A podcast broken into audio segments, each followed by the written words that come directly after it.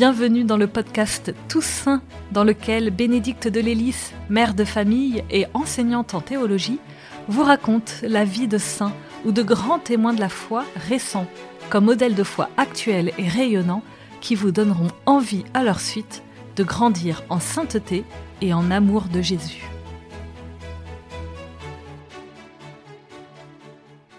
Dans cet épisode, je vais vous parler du bienheureux Pierre Giorgio Frassati. Son nom ne vous dit rien peut-être, comme il ne disait rien aux hommes et aux femmes de son époque. Cet étudiant, mort à 24 ans, n'avait rien d'extraordinaire. Alors, comment peut-on être béatifié alors qu'on mène une vie d'étudiant quotidienne? C'est ce que nous allons voir.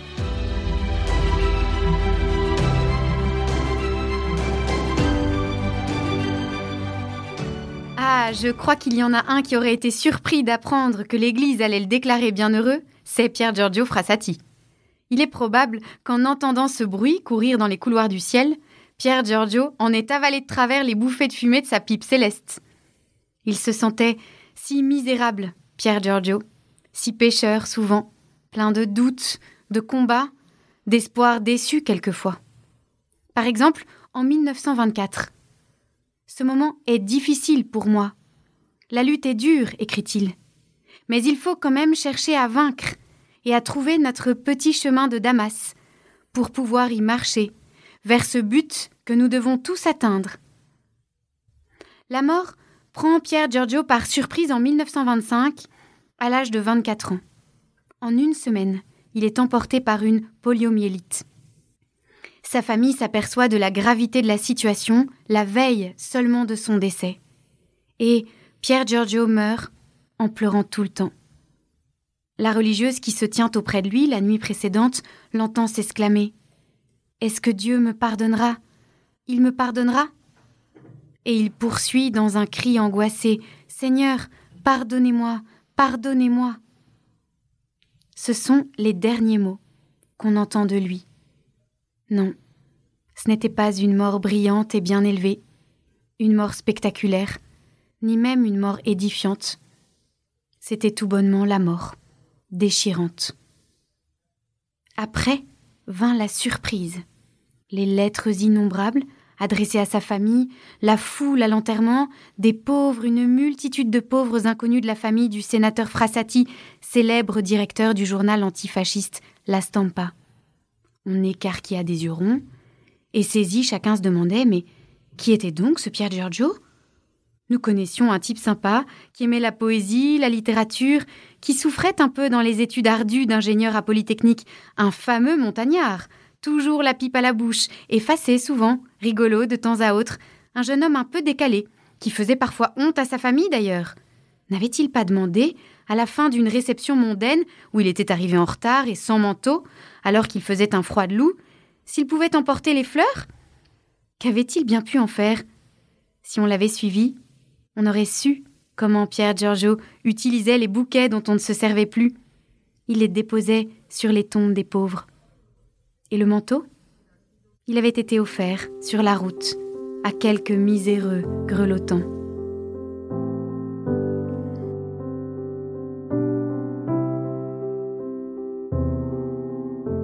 En fait, ce grand amour des pauvres était né en Pierre Giorgio en même temps que l'amour de Jésus dès l'enfance. Un jour, une femme avait sonné à la porte des Frassati. Elle demandait l'aumône. Le petit garçon, haut comme un arrosoir, avait regardé la pauvre maman. Puis, il avait enlevé ses souliers et dit simplement Pour vos enfants. Adolescent, il s'inscrivit à la conférence Saint-Vincent de Paul et commença à visiter les malheureux du quartier. Il se privait pour leur venir en aide, allant à pied, afin d'offrir le montant du ticket de bus, apportant de la nourriture, des médicaments jusque dans des maisons dites mal famées par les gens élégants de son milieu. Mais lui n'en avait cure. Ça ne te dégoûte pas, ces lieux répugnants lui demandait-on quelquefois. Tu sais comment les filles de la famille que tu visites se conduisent? Jésus me rend visite chaque matin dans la communion, répondait Frassati. Moi, je lui rends visite en allant à la rencontre des pauvres. Autour d'eux, je vois une lumière que nous n'avons pas. Lors d'un voyage en Allemagne, Pierre Giorgio prit sa décision. Il ne serait pas prêtre. Il y avait songé, bien sûr. Il s'était interrogé serait-ce sa vocation? Il ne s'en trouvait pas digne. Mais surtout, il se sentait appelé à demeurer auprès des ouvriers, des gens simples et laborieux. À Polytechnique, il avait choisi la section ingénieur des mines. Être laïque, au milieu des mineurs, appartenir au Christ et y servir les pauvres. Voilà ce qui lui semblait être sa vocation. Sa mère en fut certainement soulagée, elle qui était si inquiète et exaspérée de ce qu'elle considérait comme la bigoterie de son fils, sa messe quotidienne, ses prières, son chapelet.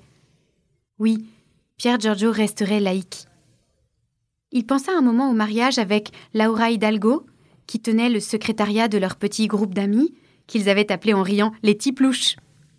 Mais est-ce parce qu'elle ne plut pas à ses parents? Craignait-il que cela crée une dispute irréparable dans leur couple alors qu'ils menaçaient de se séparer? Ou avait-il l'intuition que ça n'était pas sa voix? On ne le saura jamais. En tout cas, il ne lui déclara pas sa flamme et se retira, le cœur brisé pourtant.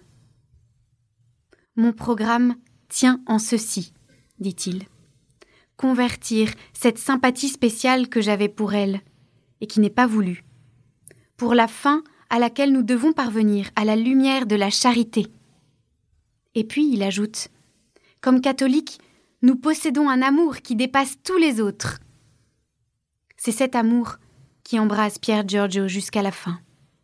Quand il comprend qu'il va mourir, son ultime geste est d'écrire un mot pour faire livrer les piqûres d'un malade, puis il vide son portefeuille. Voilà des sous pour publier une petite annonce pour les pauvres. Pierre Giorgio aime jusqu'à la dernière minute. Tu me demandes si je suis joyeux écrit-il à sa sœur Luciana quelque temps auparavant. Comment ne pourrais-je pas l'être? Tant que la foi m'en donnera la force, toujours joyeux. La voix chrétienne est joie, même à travers les douleurs.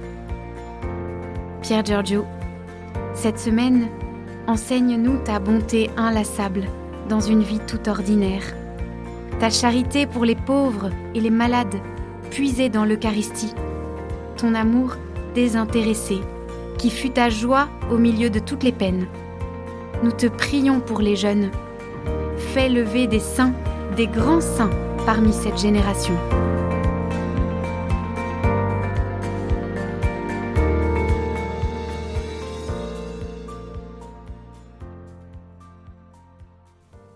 Merci pour votre écoute. Si ce podcast vous a plu, n'hésitez pas à le partager autour de vous et à laisser un commentaire sur les plateformes d'écoute et les réseaux sociaux, les podcasts de FC, pour faire bénéficier de ce podcast un maximum de personnes.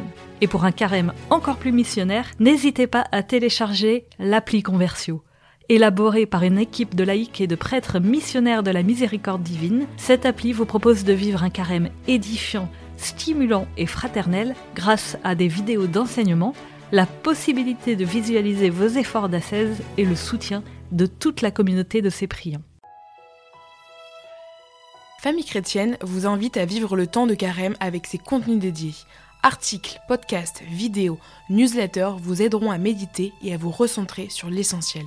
N'attendez plus et abonnez-vous au magazine à partir de 2,90€ par mois. Rendez-vous sur boutique.famillechrétienne.fr.